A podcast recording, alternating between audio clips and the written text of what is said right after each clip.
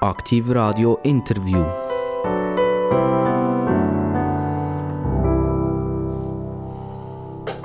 Aktiv Radio, das Radio mit den interessantesten Gästen in der ganzen deutschen Schweiz. Hörbar auf DAB in der ganzen deutschen Schweiz. Die könnt das auf Internet streamen.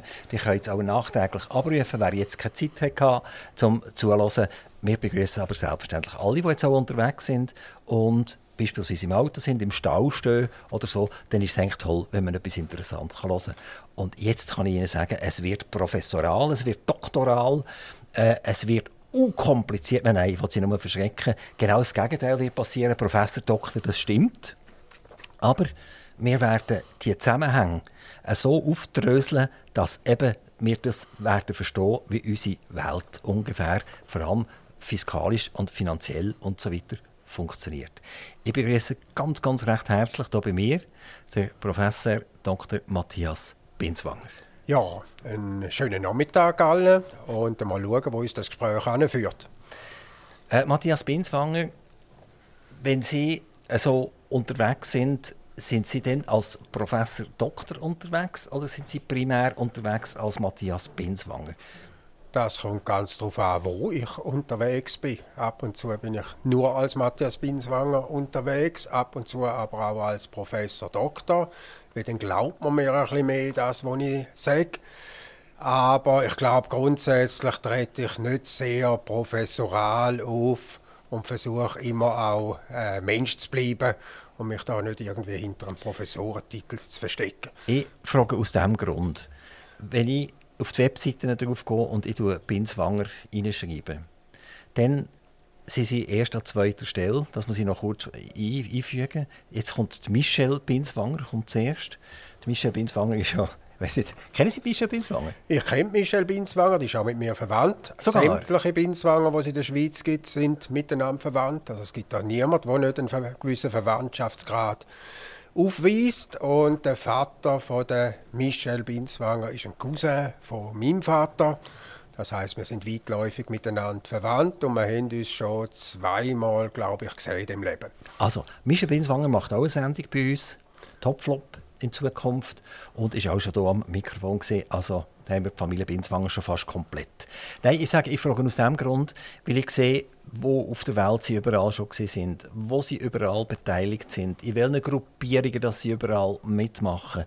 Ähm, wie, wie, ist das Gefühl? Ist nicht genug ist genug? Ist jedes Mal, wenn nochmal ein Verband kommt, wo irgendwie direkt oder indirekt etwas mit Finanzen oder Volkswirtschaft zu tun hat, kommt zum Professor Binswanger und fragt, könnten Sie da bei uns echt nicht auch noch mitmachen? So viel ist es gar nicht, wie es so, äh, vielleicht aussieht. Es gibt dann auch wieder äh, einige Tage, wo gar keine Anfragen kommen. Aber man nimmt natürlich nur das zur Kenntnis, was irgendwie an die Öffentlichkeit äh, kommt. Aber insgesamt fühle ich mich eigentlich nicht überrannt jetzt von Anfragen oder von äh, äh, Vereinigungen, die mich jetzt auch noch fragen, ob ich noch etwas machen könnte, sondern es ist eigentlich in einem normalen Ausmaß, wie bei anderen Berufen wahrscheinlich auch, nur ist dann dort einfach weniger in der Öffentlichkeit. Es gibt ja ein Ranking unter den wichtigsten äh, Volkswirtschaftler in der Schweiz. Und da erscheinen sie einfach immer unter den ersten zehn. Es geht mal zum zweiten und dann ist zum fünften und dann hüpft es ein bisschen auf und ein bisschen runter. Äh, was ist aktuell? Sind Sie in welchem Ranking 1 bis 10 stehen Sie im Moment? Das Ranking gibt es seit zwei Jahren nicht mehr. Wird nicht mehr gemacht. Warum es nicht mehr gemacht wird, habe ich äh, keine Ahnung. Das hat man mal plötzlich angefangen und dann aus irgendwelchen Gründen wieder aufgehört. Und ich glaube, das letzte Ranking war im Jahr 2021. Gewesen. Und dort, ich erinnere mich jetzt gar nicht mehr, ob ich dort an dritter oder fünfter Stelle war. Und im Moment müssen wir leider mit dieser Ungewissheit leben, dass also, wir nicht mehr genau wissen, jetzt wer da Sie sind jetzt der Beste oder nur der Zweitbeste. Also wir können mit dem leben. Wir sind auch nicht das beste Radio, also wäre das nicht so schlimm, sie wären nur der Zweitbeste. Die, all die Volkswirtschaftler, wo mit Rang und Namen sind, wo auch wieder vom Bundesrat mal angefragt werden, wo wieder in Arbeitsgruppen hineingehen, wo junge Leute ausbilden und, und die Volkswirtschaft näher bringen. Schaffen die auch miteinander? Oder sind ihr alles so ein bisschen Tiefen, wo jeder für sich äh, allein schafft und ein bisschen besser sein als der andere? Beides, oder? Kommt auch wieder darauf an, um was es geht. Oder natürlich versucht irgendwie jeder auch äh, sozusagen sich zu etablieren in seinem Gebiet und da ein etwas Spezielles zu sein, also eine gewisse Art auch ein Diva zu sein und will dann natürlich nicht andere, dass, dass andere auch genau auf dem gleichen Gebiet jetzt äh, etwas sagen, weil das ist ja sein Gebiet. Auf der anderen Seite schaffen wir aber auch häufiger zusammen und es ist jetzt nicht so, dass man sich nicht untereinander kennen Die Schweiz ist klein genug, dass man sich da untereinander kennt und auch so ungefähr weiß, wer da welche Position hat. Und jetzt gibt es da natürlich sehr viel, was man kann sagen, so Mainstream-Ökonomen. Das sind die, die einfach brav die herrschende Mainstream-Lehre vertreten das ist die große Mehrheit an den volkswirtschaftlichen Fakultäten.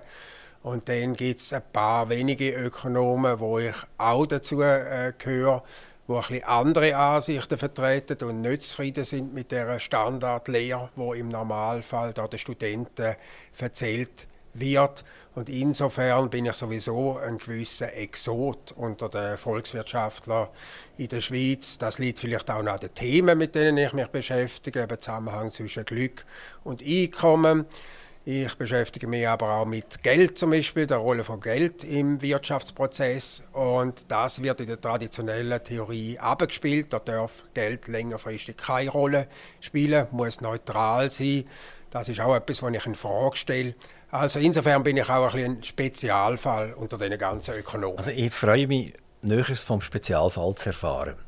Ähm, Sie haben nicht gerade sofort Ökonomie studiert, Sie sind nicht sofort auf die Volkswirtschaft aufgekumpelt, sondern nach der Matur haben Sie sich entschieden, eigentlich über Chemie ein bisschen mehr zu lernen und ein bisschen mehr zu hören. Wieso sind Sie nicht dabei geblieben und warum sind Sie nachher nicht irgendwie bei der Basler Chemie gelandet oder Basler Pharma gelandet? Ja, ich habe das Interesse völlig verloren an der Chemie und auch an Naturwissenschaften. Also ich bin froh, bin ich damals von der Chemie dann weg und habe mich einem Gebiet zugewendet, wo mich eigentlich viel mehr interessiert. Das hat mich aber als äh, Jugendlicher überhaupt nicht interessiert. Also ich habe mich nie mit volkswirtschaftlichen Themen beschäftigt.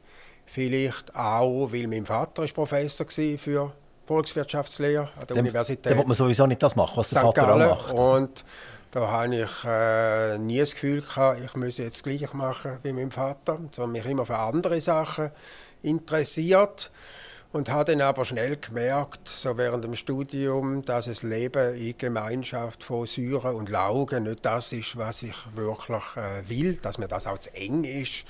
Und erst da habe ich dann angefangen, ein bisschen auch zu lesen, zu volkswirtschaftlichen Themen und dann habe ich gefunden, das ist eigentlich interessant.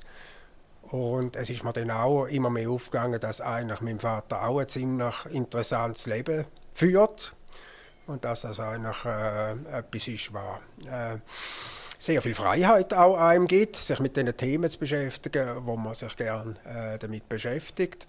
Und ich habe mich nachher nie mehr mit Chemie beschäftigt. Ich habe zwar noch das erste Vordiplom gemacht, zu mir selber zu beweisen, dass ich nicht aufhöre, weil ich es nicht kann.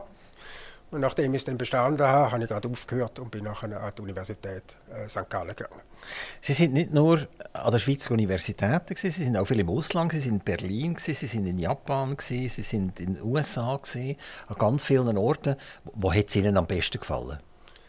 Das kann ich so auch nicht sagen, weil es mir an sehr vielen verschiedenen Orten äh, gefallen hat und es natürlich auch immer auf die Umstände äh, darauf ankommt, unter denen man irgendwo ist.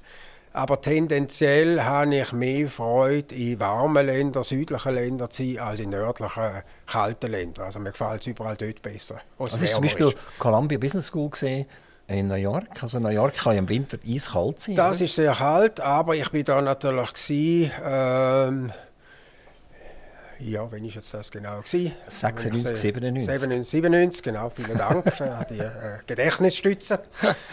Und dort bin ich natürlich in einem Alter gewesen, das absolut ideal war für New York, weil New York, da sind sehr viele Menschen von der ganzen Welt. Ich habe dort auch im International House gewohnt von der Columbia University, wo auch alles Leute sind von allen möglichen Kontinenten. Und da ist das natürlich sehr faszinierend gewesen, das Sozialleben in New York, wo ähm, Wichtiger war dann eigentlich als Columbia University äh, selber, weil der Professor, der eigentlich für mich zuständig war, wäre dort, der ist gerade Dean geworden von der Abteilung und hätte um eigentlich gar keine Zeit gehabt. Von der ja, Universität. Genau, der Rektor. Mhm. Und hätte um eigentlich gar keine Zeit gehabt, sich mit mir zu beschäftigen. Das heißt, ich bin mehr oder weniger auf mich selber äh, gestellt dort. Das hätte aber eigentlich dann gar nicht gemacht. Das war mir eigentlich recht gewesen. Sie waren in New York, gewesen, Sie waren in Tennessee, Knoxville. Gewesen. Ja, zuerst bin und, ich dort noch, gewesen, genau. Das ist etwas, wo ich nicht mal recht weiss, was es ist. Das ist äh, eben in Tennessee oder Knoxville. Vermutlich, ja. Kennt man eher so. der andere Ecke von Tennessee, Memphis, äh, Tennessee. Das ist ganz auf der Westseite von Tennessee, Knoxville ganz im Osten. Und die ist aber auch sehr international, die University of Tennessee. Also sind über 30.000 äh, Studierende. Und auch dort hat es mir eigentlich damals äh, sehr gefallen. Das war 1995. Gewesen. Und ich bin ja dort angekommen, eigentlich durch Stipendien vom Schweizerischen Nationalfonds. Oder damals hat es Stipendien gegeben, wenn man ins Ausland geht, dann kommt man Geld über für ein Jahr. Und damals war es effektiv so, gewesen, dass es zu wenig Studierende gegeben hat, die wollen ins Ausland. Also man hat sich quasi darum bemüht, ob man jetzt da noch Studierende findet, die ihre äh, Doktorarbeit zum Teil wollen im Ausland schreiben und darum ist es auch sehr einfach gewesen, an das Stipendium heranzukommen. Und diese Möglichkeiten habe ich ausgenutzt und das ist im Nachhinein eigentlich etwas, was jetzt für mich ganz wichtige Erfahrungen gewesen sind, eben da längere Zeit in den USA zu sein und ich hatte noch ein anderes Stipendium auch in Japan da in verschiedene Teile von der Erde zu gehen und dass das auch noch etwas mit meiner wissenschaftlichen Arbeit zu tun hat, ist natürlich nochmal ein Pluspunkt gewesen. Als ich jung war und aufgewachsen bin, ist ganz viel Made in Japan gestanden. Auf den Liebli und überall ist Made in Japan gestanden und plötzlich ist Made in Japan verloren gegangen. Was sagt der Ökonomieprofessor, der selber in Japan war, warum haben wir kein Made in Japan mehr? Ja, das ist ganz äh, interessant. Ich habe ja auch studiert in den 1980er Jahren. Und da war Japan das leuchtende Vorbild. Gewesen. Also wir hatten überall äh, auch Veranstaltungen. Gehabt. Wie können wir von den Japanern lernen, wie wir auch erfolgreich werden? Was ist das Geheimnis von dem japanischen System? Ist das ganze Lean-Management, ist glaube auch von dort Ja, gekommen, und der, der, Erfolg. Und dann ist 1990 der Crash in Japan. Und zwar ein Doppelcrash eigentlich. Also einerseits sind Immobilienpreise äh, plötzlich äh, zusammengefallen und gleichzeitig an der Börse auch. Und von dem hat sich eigentlich Japan bis heute nie wirklich erholt. Dann ist es plötzlich fertig mit Japan als dem leuchtenden Beispiel. Man hat heute äh, viel mehr äh, Informationen darüber, was China passiert. Also wir beschäftigen uns mit China oder mit äh, Indien oder mit anderen südostasiatischen Ländern. Und Japan ist wie in Vergessenheit geraten seither. Obwohl die japanische Wirtschaft eigentlich nach wie vor gut funktioniert, allerdings mit sehr geringem Wachstum. Das liegt im Durchschnitt so in den letzten 30 Jahren unter 0,5 Prozent, also real, wenn man die Inflation ausrechnet. Und trotzdem äh, kann man sagen, Japan ist weiterhin ein erfolgreiches Land.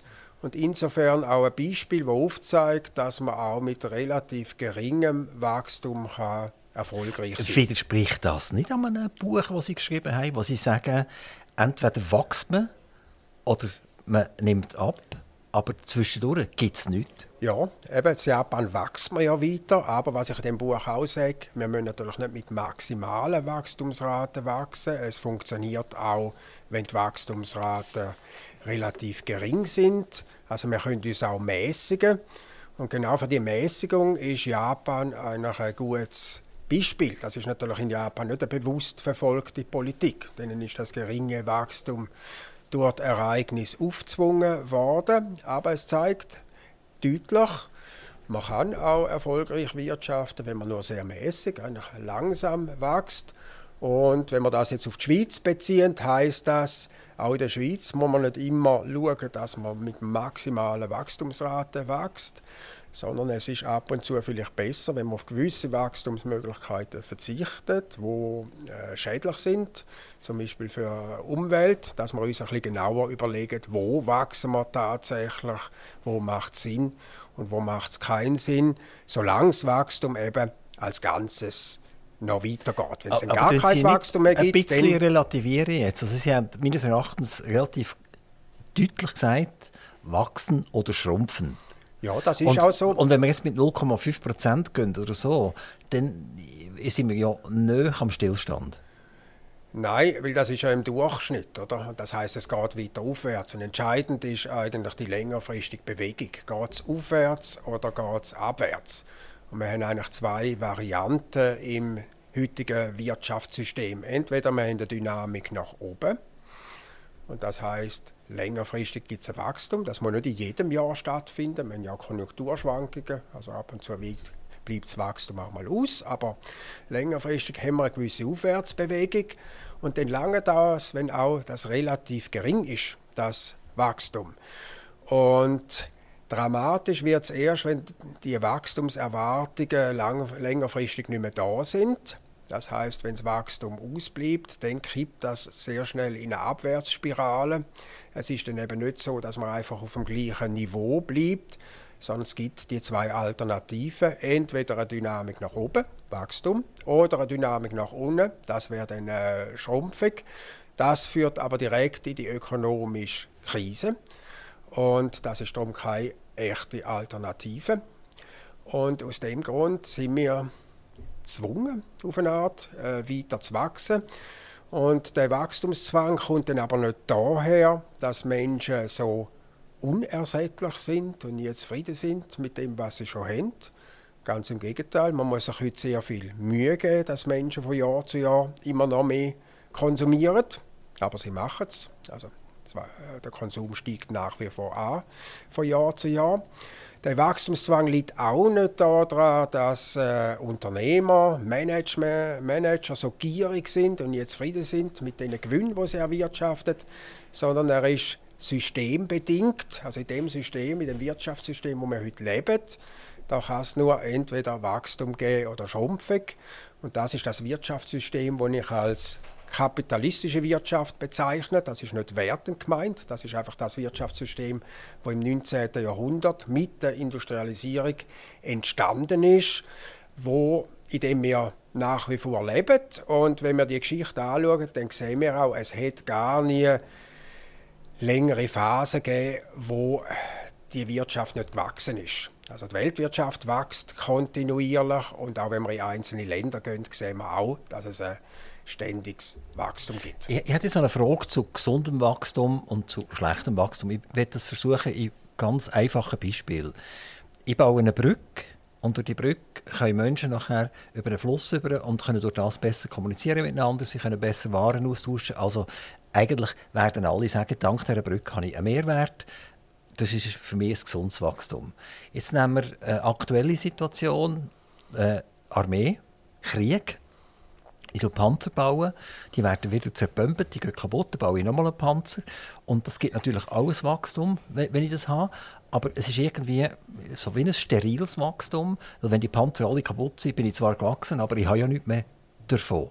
Wie unterscheidet sich gesundes Wachstum und vielleicht eher schlechtes Wachstum? Ja, da gehen wir natürlich mit Werturteil sozusagen einen Wirtschaftsprozess an und sagen dann, das ist gutes Wachstum, da wird etwas Sinnvolles äh, produziert. Und bei äh, Waffen zum Beispiel sagen wir dann, das ist kein sinnvolles Wachstum. Oder da äh, wir eigentlich, äh, produzieren wir etwas, das längerfristig äh, schädlich ist. Und das ist aber, wenn man genauer schaut, dann ziemlich unklar, was äh, wirklich gesund ist und was schädlich ist, weil das hat ja alles immer auch Folgeeffekt. Also zum Beispiel die Ukraine ist ja da ein gutes Beispiel. Oder? Sollen wir jetzt der Ukraine keine Waffen liefern, weil Waffen schlecht sind? Ja, plötzlich sind sogar äh, Sozialdemokraten oder die Grünen dafür, dass man doch Waffen liefert, wo man sonst nie zugestimmt hätte, oder weil in dem Kontext ist es jetzt plötzlich doch äh, gut, wenn man da jemandem Waffen liefert, wo angegriffen worden ist. Das zeigt ja nur, äh, wie unklar das eigentlich ist. Und wenn man jetzt vielleicht das ein bisschen allgemeiner anschaut, dann ist es ja paradox in der Schweiz. Die, die eigentlich die sinnvollsten Sachen produzieren oder die sinnvollsten Dienstleistungen erbringen, die verdienen eigentlich am wenigsten. Also Beispiel Landwirtschaft, Bauern, das ist wahrscheinlich das Allersinnvollste. Zuerst muss man mal genügend Lebensmittel haben, essen. Und Landwirtschaft überlebt in der Schweiz nur dank Subventionen und dank Grenzschutz. Also die wird es schon gar nicht mehr geben, wenn man äh, die nicht vom Staat unterstützen Oder schauen wir Pflegepersonal an, in Spitälern. Auch etwas, was man wahrscheinlich als sinnvoll anschaut. Absolut notwendig. Auch die verdienen äh, sehr wenig. Und das ist eigentlich das, was man generell kann beobachten in der Schweiz. Dass äh, man mit Produktion äh, nur noch wenig Geld verdient und dort die Wertschöpfung auch relativ gering ist. Das ist bekannt als die sogenannte Smile-Kurve. Oder was heißt das? Das heißt, am Anfang von der Wertschöpfungskette ist die Wertschöpfung hoch. Das ist zum Beispiel Forschung und Entwicklung. Man entwickelt neue Produkte, Prototypen.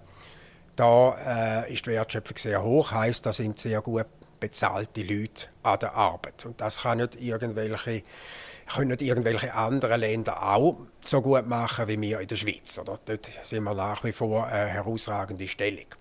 Dann geht es aber um die eigentliche Produktion.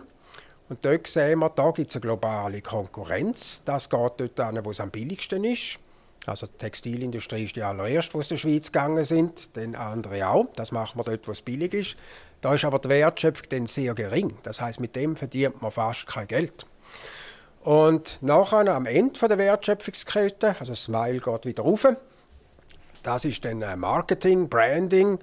Da ist dann wieder auch äh, die Schweiz wichtig. Oder? Wir haben da die äh, entsprechenden Firmen, die dann das unter ihrem Label verkaufen. Und dort ist die Wertschöpfung auch wieder hoch. Das heißt, wir sind in der Schweiz heute hauptsächlich so reich weil wir gar nicht produzieren, sondern in erster Linie viel mehr organisieren, äh, verwalten, äh, kontrollieren und so weiter. Und wir profitieren da eigentlich von globalen Wertschöpfungsketten. Aber die Wertschöpfungsketten sehen eben so aus, dass in der Schweiz die Wertschöpfung dann hoch ist. Also wir sind genau richtig positioniert, indem wir nicht äh, produzieren, sondern eben nur neue Sachen entwickelt und es nachher vermarktet und die eigentliche Produktion in vielen Fällen dann andere Länder überlässt. Also in der Schweiz würden wir eigentlich besser, noch als letztes Wort, würden wir besser von Bruttoinlandorganisation reden, statt von Bruttoinlandprodukt. weil äh, damit erzielt man heute eigentlich die grösste Wertschöpfung. Das heißt, um, um auf die Ausgangsfrage zurückzukommen, oder? mit dem, was man ja eigentlich als sinnvoll anschauen, oder? mit gesunden Produkten, mit denen verdient man eben zum grossen Teil gar nicht Geld, sondern man verdient viel mehr Geld mit Sachen, die wir gar nicht so als sinnvoll anschauen, insbesondere auch mit vielen Sachen, die mit Bürokratie zu tun haben.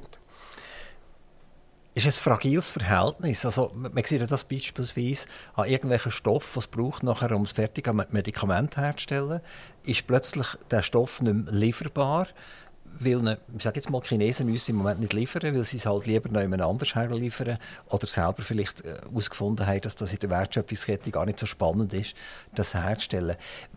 Sind wir hier an einem sehr fragilen Moment eigentlich, wo es gefährlich wird, dass wir auf der Smile-Kette nur links und rechts sind und dort, wo es mühlich oben runtergeht, dass wir eigentlich dort nicht mehr dabei sind? Ja, das ist ein Thema, das wieder aktuell geworden ist, jetzt auch im Zusammenhang mit der ganzen Corona-Pandemie und auch mit dem äh, Ukraine-Krieg, wo man plötzlich gemerkt hat, es ist vielleicht doch nicht immer das Wichtigste, dass man dort produziert, wo es am billigsten ist, sondern dass auch Resilienz eine gewisse Rolle spielt. Das heißt, wenn jetzt irgendwo einer ausfällt und von irgendwo man nicht mehr importieren kann, dass es dann eben Alternativen gibt. Und das ist ja etwas, was in der Landwirtschaft schon sehr lang akzeptiert ist. Nicht, dort steht ja eigentlich die Versorgungssicherheit traditionell im Vordergrund. Und wenn man das äh, rein ökonomisch betrachten dann könnte man in der Schweiz schon lange aufhören mit Landwirtschaft. Das lohnt sich nicht. Wir können praktisch alle Lebensmittel günstiger importieren, als wenn man sie in der Schweiz selber äh, produziert. Und wir hätten dann erst noch mehr Geld zur Verfügung, wo wir uns mehr andere Sachen noch könnten leisten Also rein ökonomisch gedacht könnte man da damit aufhören, bis auf ein paar Nischenprodukte. Aber die Erstleistung kann man auch nicht mehr bringen, wenn man Hunger hat, weil man keine Aprikosen und keine Melonen mehr bekommt. Ja, die können wir auch importieren, die können auch woanders billiger. Sie müssen niemand mehr liefern, dann nicht mehr. Ja, und jetzt kommt aber genau das Thema oder, von der Versorgungssicherheit. Das geht ja zurück auf den Ersten Weltkrieg. Und dort hat die Schweiz voran schon mal zu einem grossen Teil Selbstversorgung aufgegeben mit Lebensmitteln insbesondere auch mit Getreide und hat das Getreide dann importiert, schon damals zum größeren Teil aus der Ukraine. Und dann ist gegen Ende vom Ersten Weltkrieg ist die Versorgung zusammengebrochen. Also ist natürlich kein Getreide mehr an die Schweiz exportiert worden. Und da ist in der Schweiz Lebensmittelknappheit entstanden, eine Art fast Hungersnot. Und da hat man sich gesagt, so eine Situation die darf sich nicht mehr wiederholen. Von jetzt an müssen wir wieder schauen, dass wir selber äh, wichtige Lebensmittel äh, anbauen. Wir dürfen uns nicht abhängig machen vom Ausland. Und das ist dort äh, der Beginn eigentlich von der schweizerischen Landwirtschaftspolitik, dass man eben dafür sorgt, dass auch in der Schweiz weiterhin eine Landwirtschaft kann existieren, wo auch produziert Nahrungsmittel. Und über lange Zeit ist das dann auch äh, akzeptiert gewesen und dann aber in den letzten Jahrzehnten dann immer mehr kritisiert worden. Also werden sehr viele Subventionen gezahlt an die Landwirtschaft, Grenzschutz und wegen der Landwirtschaft wird es schwieriger, Freihandelsabkommen zu schließen mit anderen Ländern, nur weil man da wegen ein paar Bauern den Grenzschutz äh, aufrechterhalten und wir könnten doch eigentlich aufhören mit dem.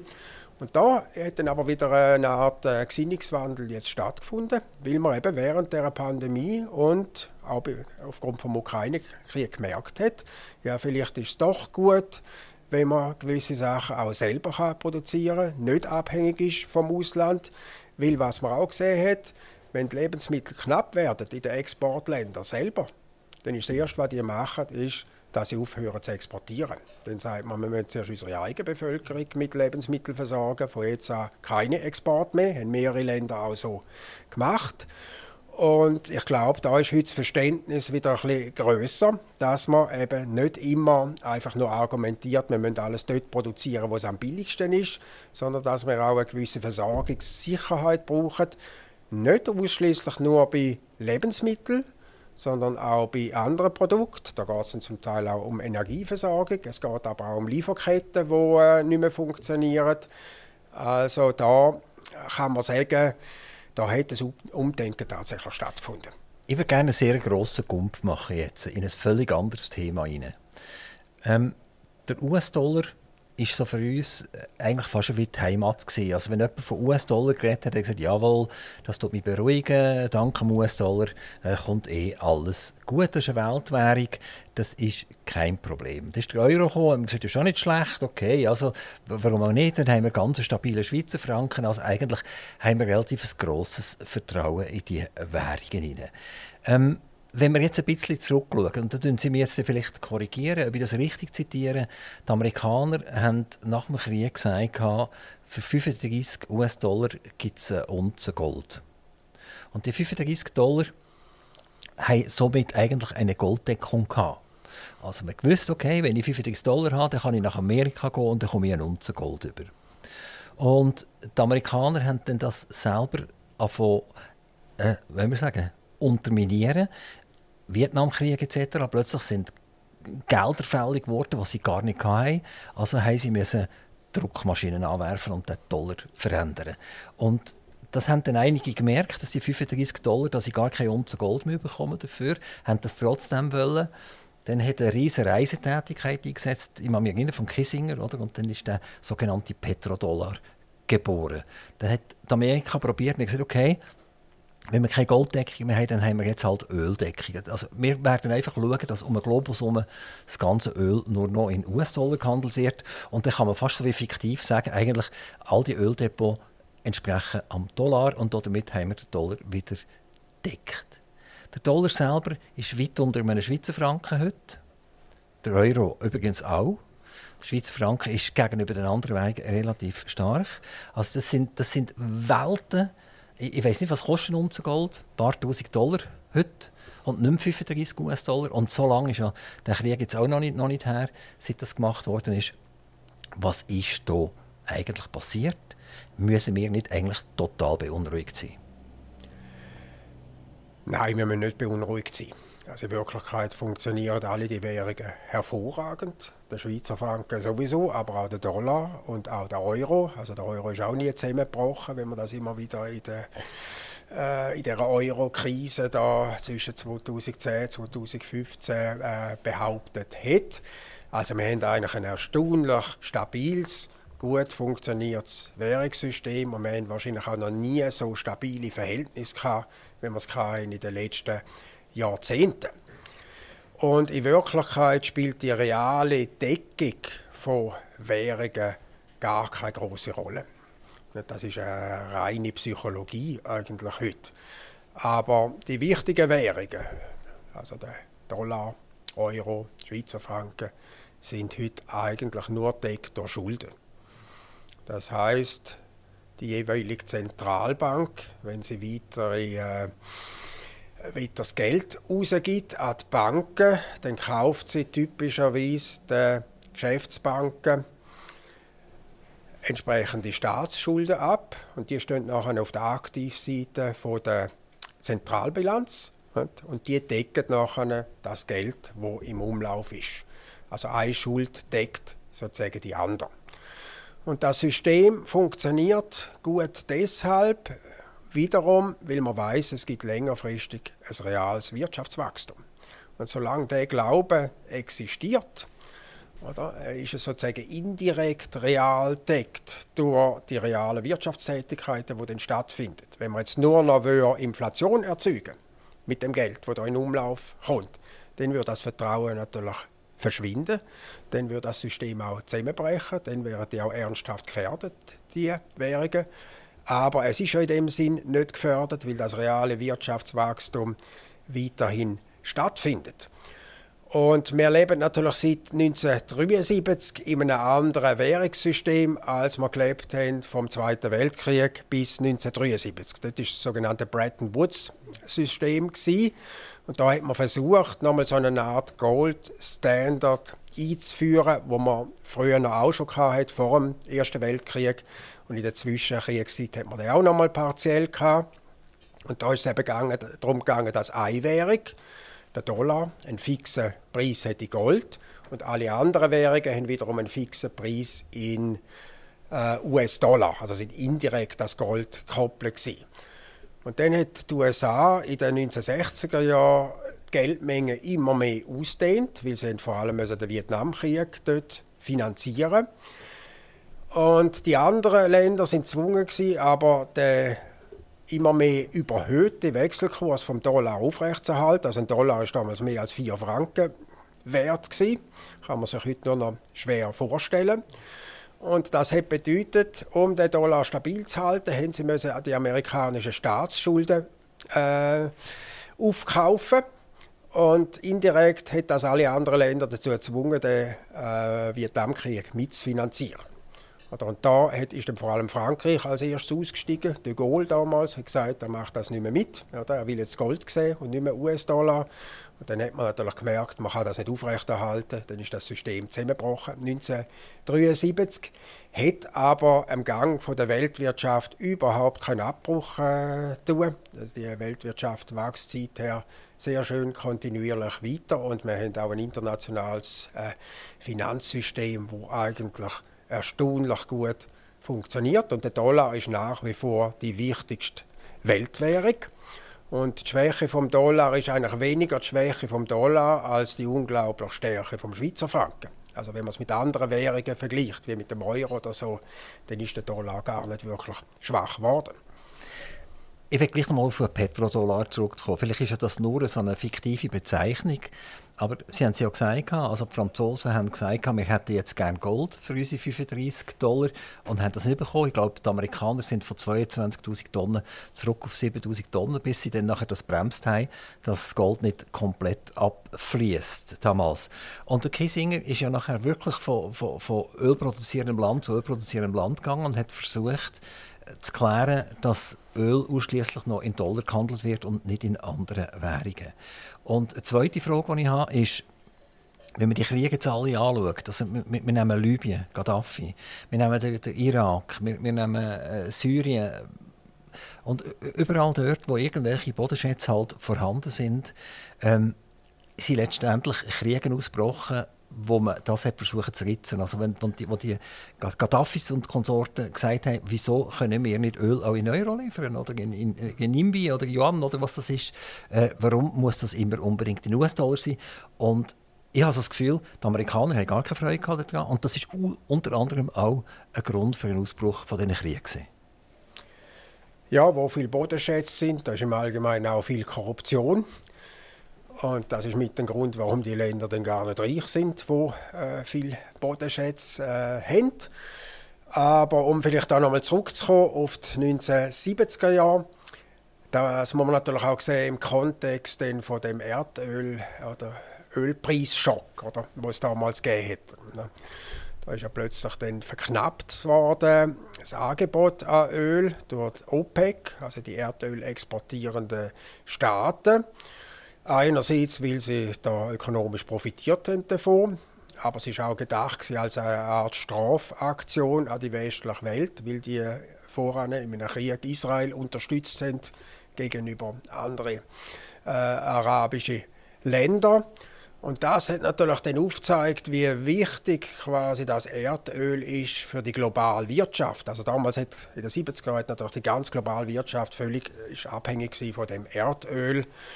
Und das äh, ist dann auch mit dem Grund, warum man von den USA so stark Wert darauf gelegt hat, eben, dass der, dass der Erdölhandel funktioniert, dass der auch in Dollar stattfindet. Und natürlich hat das wesentlich dazu beigetragen, dass der Dollar weiterhin eine starke Währung geblieben ist, indem eben wichtige Rohstoffe, nicht nur Erdöl, andere auch, in Dollar äh, gehandelt werden. Auch auf den internationalen Finanzmärkten ist der Dollar nach wie vor die absolut äh, wichtigste äh, Währung.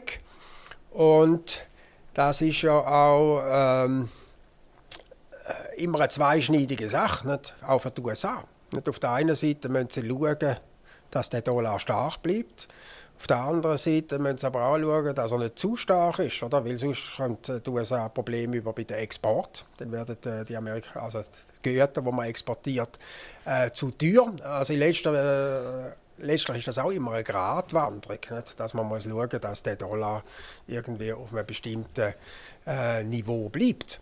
Und was sich halt jetzt in der Schweiz abzeichnet hat und mit dem Schweizer Franken in den letzten Jahrzehnten, muss man eigentlich sagen, ist der Schweizer Franken eigentlich äh, das bessere Gold geworden als Gold selber. Das heißt, der Schweizer Franken ist viel stabiler vom Wert her als Gold.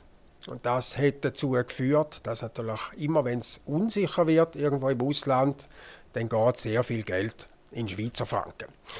Nicht nur, dass Ausländer ihr Geld in die Schweiz transferieren, sondern auch viele Schweizer Investoren äh, dann ihr Geld wieder zurück in die Schweiz schaffen, wenn sie irgendwie im Ausland unsicher wird. Und jedes Mal steigt dann der Wert vom Schweizer Franken an. Und über lange Zeit hat die Schweizer Nationalbank immer versucht, der Stärke vom Schweizer Franken entgegenzuwirken. Und darum haben wir hier in der Schweiz ein eine verzerrte Wahrnehmung, oder? weil wir haben das Gefühl, alle Währungen sind schwach geworden. Und das stimmt auch im Vergleich zum Schweizer Franken. In Wirklichkeit ist aber der Schweizer Franken, der so unglaublich stark geworden ist im Vergleich zu anderen äh, Währungen. Und angesichts von dieser Stärke ist eigentlich erstaunlich, wie gut der Export immer noch läuft äh, aus der Schweiz. Also, also wir, wir sind ein lebendiges Paradoxum. Ja. Und das hängt natürlich damit zusammen, dass 50 Prozent vom Wert von unserem Export äh, mehr oder weniger heute pharmazeutische Produkte sind. Also, das ist der unglaubliche Aufstieg von der pharmazeutischen Industrie wo eben 50 Prozent von allen äh, Exporteinnahmen heute äh, generiert. Und die pharmazeutische Industrie ist sehr wenig preiselastisch. Äh, die Produkte. Das heißt, Medikamente die brauchen wir eben, ob sie jetzt ein bisschen teurer sind oder ein bisschen billiger sind. Da hängt die Nachfrage nicht groß vom Preis ab. Warum das ist, ist sozusagen so ein Glücksfall. Der Aktie von 400 Franken auf 240 Franken runtergefallen. Also das ist so ein Wahnsinnsrückgang noch nie da gewesen. Ja, das hängt natürlich mit spezifischen Entwicklungen jetzt zusammen. Aber wenn man insgesamt äh, die pharmazeutische Industrie anschaut, in den letzten 30 Jahren, dann ist das eine unglaubliche Erfolgsgeschichte. müssen wir ein bisschen Angst haben, also wenn jetzt eine Rohstermasse zusammenknüppelt Wenn man natürlich wird. auf einem so hohen Niveau ist, kann es auch immer Rückschläge geben, weil da ist dann auch sehr viel Spekulation damit verbunden. Und wenn jetzt da gewisse Medikamente plötzlich nicht so gut laufen, wenn man sich das vorstellt, oder gewisse Ergebnisse nicht so sind, dann kann das auch sehr schnell große äh, Rückschläge geben. Aber auch das ist eigentlich nicht wirklich ein Grund jetzt äh, zur Besorgnis. Also die Schweizer Wirtschaft leidet bis jetzt nicht unter dem, sondern das spielt sich in erster Linie einfach an den Börsen ab, dass da Investoren eben gewisse Titel verkaufen. Also ich, ich habe das Gefühl, kaufen. Sie sind ein grundpositiver Mensch an und für sich. Überall dort, wo ich weichlich neu bekomme, ja, sagen Sie, ja, das ist ja nicht so schlimm. Ich glaube, wir müssen uns ab und zu mal wieder bewusst werden, dass man sich vielleicht vor 100 Jahren wahrscheinlich so ein Paradies vorgestellt hat, wie wir heute in der Schweiz leben. Also wir leben natürlich unwahrscheinlich gut da, auch bei unglaublich stabilen Verhältnissen. Wir haben immer das Gefühl, jetzt wird ja alles unsicher und äh, es gibt auch riesige Probleme wie äh, Klimaerwärmung und Krieg, wo stattfindet. Wenn man das aber vergleicht mit früher, sind die Probleme relativ harmlos. In früheren Zeiten sind Menschen viel mehr betroffen von irgendwelchen Problemen. Es hat Weltkrieg gegeben. Die ganzen Sozialversicherungen haben noch nicht existiert. Also Menschen sind unmittelbar viel stärker betroffen gewesen, wenn es irgendwelche Krisen gegeben hat. Wir in der Schweiz haben nie in den letzten Jahrzehnten erlebt, dass irgendwie unser Leben jetzt beeinträchtigt worden ist durch irgendwelche globalen Entwicklungen oder durch irgendwelche Wirtschaftskrisen. Wir sind in der Schweiz auch Weltmeister drin, das Glas nicht zu neun Zettel als voll, sondern zu einem Zettel als leer zu sehen. Oder immer das äh, anzuschauen, was nicht gut ist, was nicht perfekt ist. Jetzt könnte es dort aber dann wieder abwärts gehen. Und ich glaube, wir müssen ab und zu mal auch ein bisschen sehen, unter welchen wahnsinnig privilegierten Bedingungen wir heute leben. Also ich will das mir zu Herzen nehmen. Ähm, komplett ein anderes Thema wiederum. Russland.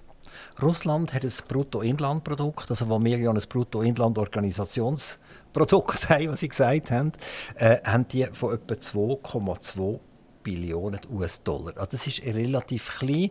Das ist so ein bisschen mit Italien vergleichbar, mit Kanada vergleichbar. Äh, wenn man es mit Amerika anschaut, wo wir über 25 Billionen sind und, und äh, China irgendwie gegen 20 Billionen kommt, langsam aber sicher, ist das nicht einmal 10 Prozent. Und trotzdem kann Russland so lange einen Krieg führen. Wie ist so etwas möglich?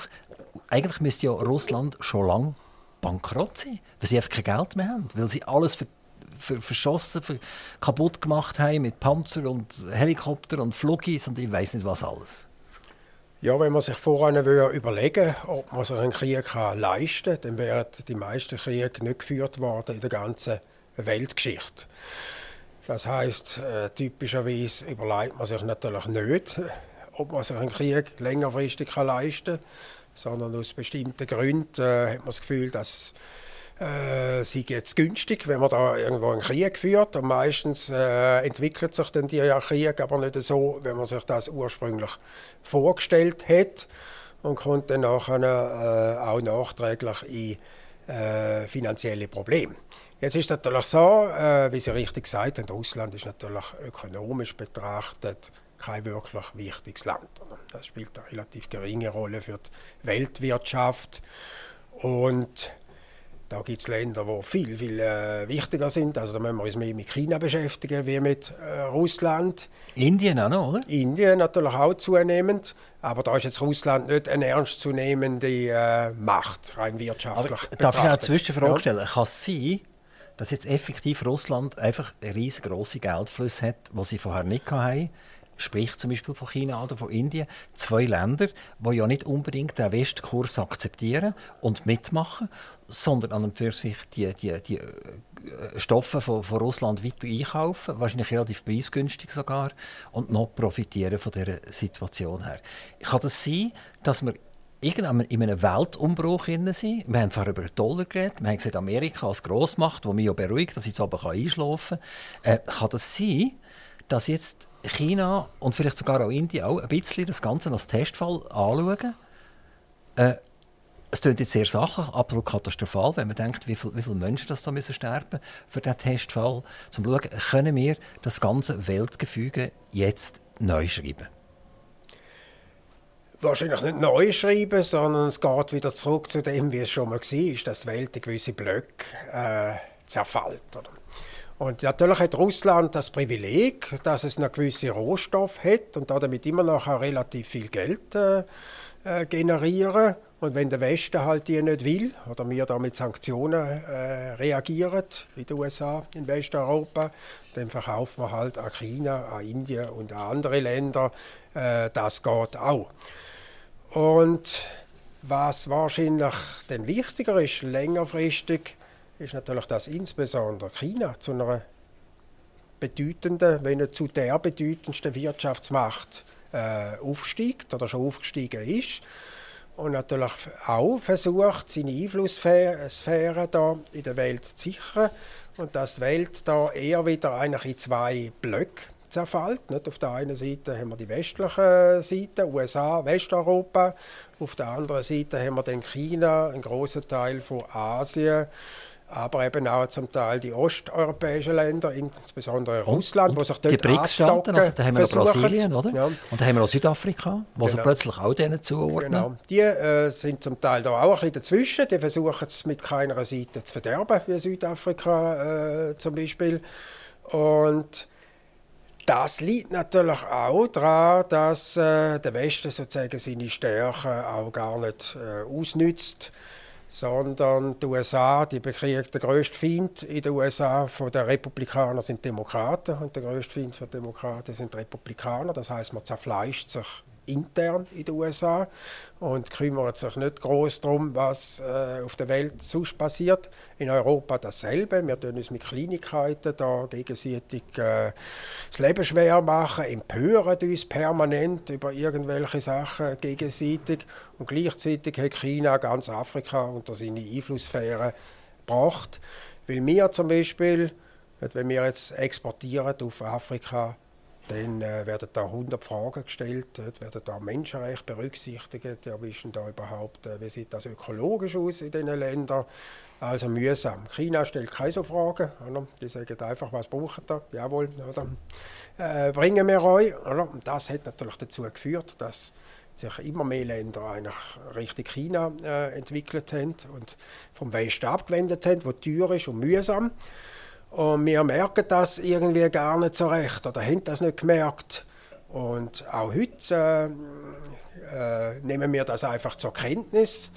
Und das hat dazu geführt, dass eben der zweite Block, den wir da haben, dass der natürlich immer bedeutender geworden ist. Und heute äh, auch äh, sehr viele Produkte selber produzieren. Also die sind nicht mehr abhängig, dass sie auch äh, äh, grundlegende Komponenten, zum Beispiel bei den Computern und so weiter, müssen importieren aus den USA. Das kann China inzwischen selber produzieren. Und das führt dazu, dass wir wahrscheinlich wieder mehr werden zwei Blöcke auf der Welt. Etwa 80 bis 90 Prozent der wichtigsten integrierten Schaltkreise werden durch eine taiwanesische Firma gebaut. Also wenn die eigentlich von heute auf morgen würde verschwinden dann würde kein Flugzeug mehr fliegen, es würde kein Auto mehr fahren und wir würden auch kein Radio mehr machen wir reden relativ viel von der Angst, dass China könnte Taiwan überfallen ähm, und wenn man so etwas hört, dass ein solches Klumpenrisiko wieder um den Weg ist, dann wird das ja eigentlich fast ein bisschen real. Und wir haben vorhin noch mal vom Dollar und jetzt auch vom Renminbi, also vom, von der chinesischen Währung. Ähm, kann das sein, dass China sagt, und das akzeptieren wir nicht mehr, dass die Amerikaner sagen, welche integrierten Schaltkreise das wir dürfen brauchen und welche nicht. Also wir schnappen uns jetzt mal Taiwan, dann haben wir eigentlich den grössten Teil von der, von der weltweiten Produktion von integrierten Schaltkreisen mal bei uns und gleichzeitig ist der Dollar eigentlich noch verputzt und wir sagen, alles wird in Renminbi gehandelt. Ja, man wird die Drohung natürlich aufrechterhalten und mit dieser Drohung spielt China sicher auch, dass man eben weiß, dass äh, der Westen relativ stark abhängig ist von äh, Taiwan in, dieser Hinsicht mit dem Schaltkreis und dass man da natürlich die Drohung aufrechterhaltet, dass man äh, da notfalls in Taiwan dann einmarschiert, um den Westen auch ein bisschen zu disziplinieren und äh, seine Kritik an China äh, ein bisschen einzudämmen. Und das ist aber wieder eigentlich ein Argument dafür, zu dem, was wir vorhin diskutiert haben. Man darf sich nicht zu stark einfach abhängig machen von einem einzigen Anbieter. Und Aber wir sind es jetzt. Wir sind's. Umso mehr müssen wir eben versuchen, uns wieder zu diversifizieren. Ja, man, man, oder? Ja. Aber es ist jetzt aktuell ist es so. Ja, aber natürlich hätten wir schon Kapazitäten, auch die USA hat Kapazitäten, selber zu produzieren. Warum machen sie es denn nicht? Ja, weil es billiger ist, wenn man es aus Taiwan... Aber es ist ja relativ kurz gedacht, das Ganze. Ja, das ist kurz gedacht, aber lange Zeit ist das die einzige Doktrin gewesen, oder? Man hat das Gefühl gehabt, die Blöcke gäbe es nicht mehr. Es gibt jetzt nur noch einen Weltmarkt, nur noch ökonomische Gesichtspunkte spielen eine Rolle.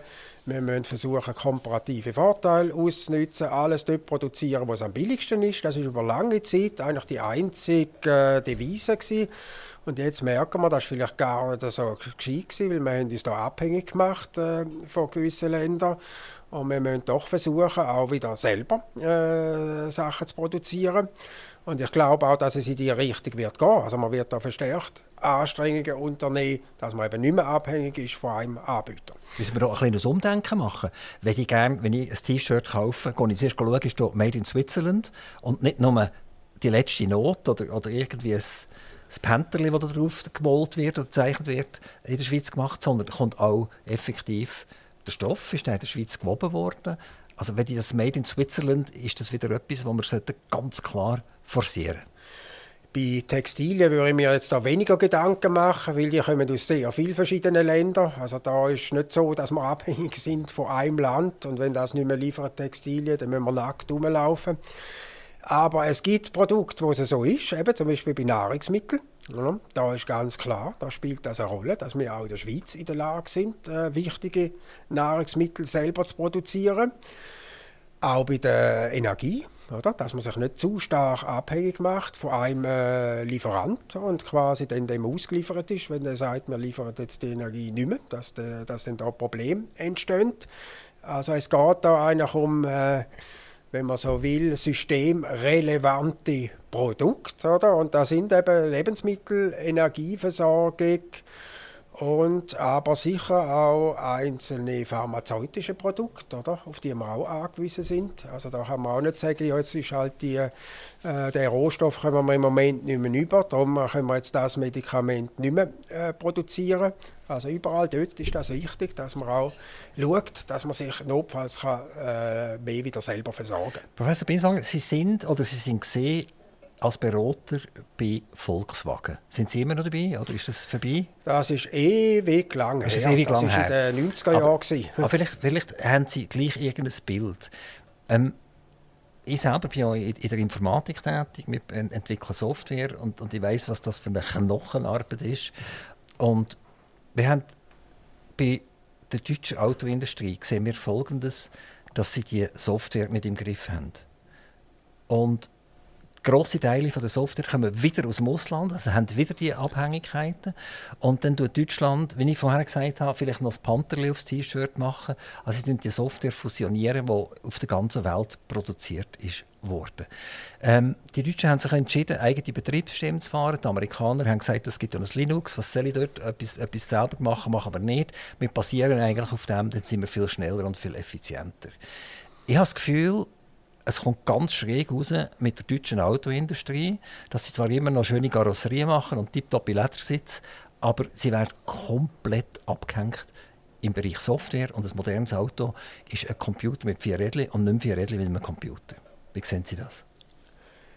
Es wird wahrscheinlich mehr die Richtung gehen. Ob jetzt wirklich die deutsche Automobilindustrie ganz abgehängt wird, da bin ich nicht sicher, weil wenn es dann wirklich äh, hart auf hart geht, ist man dann häufig doch wieder auch innovativ und macht etwas. Aber es wird sicher so sein, dass verstärkt äh, Chinesen werden auf dem Markt äh, auftreten. Ihr könnt sehr gute Autos wesentlich billiger äh, produzieren, eben mit der ganzen äh, Software. Die haben alles, die Autos.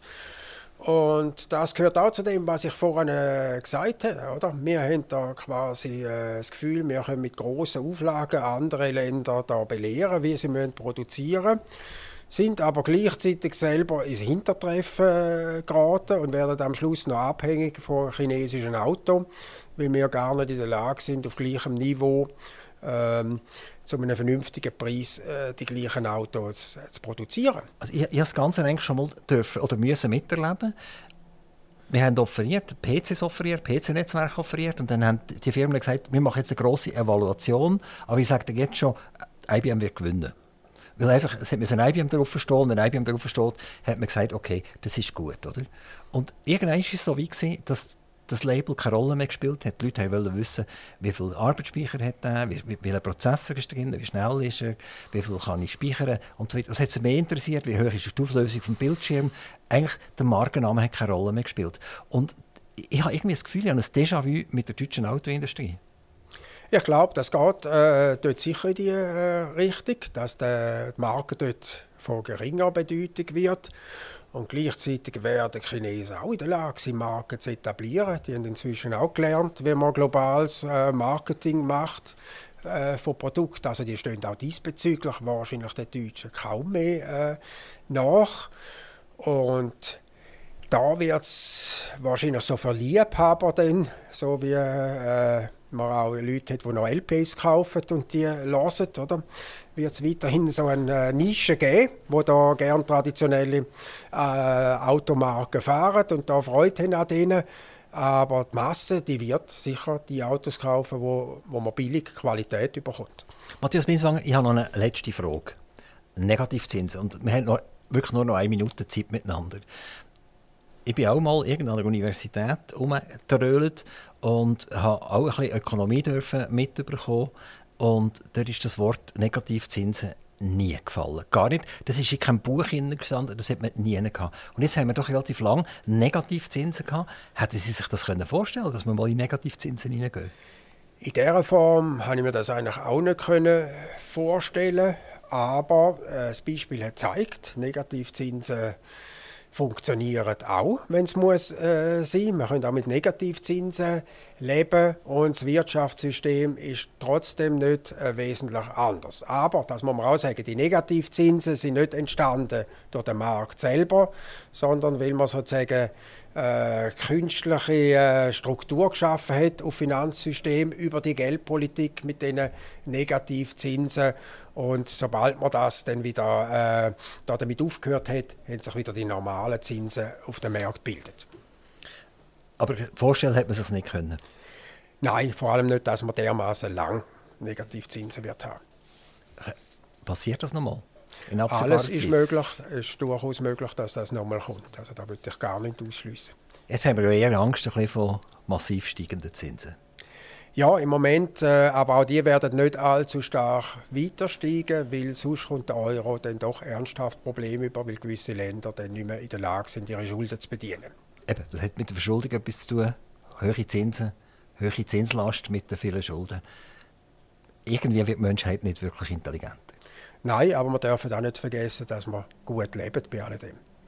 Matthias Binswanger, Herr Professor, vielen herzlichen Dank, dass Sie uns versucht haben, komplizierte Zusammenhänge ein bisschen äh, einfacher darzustellen.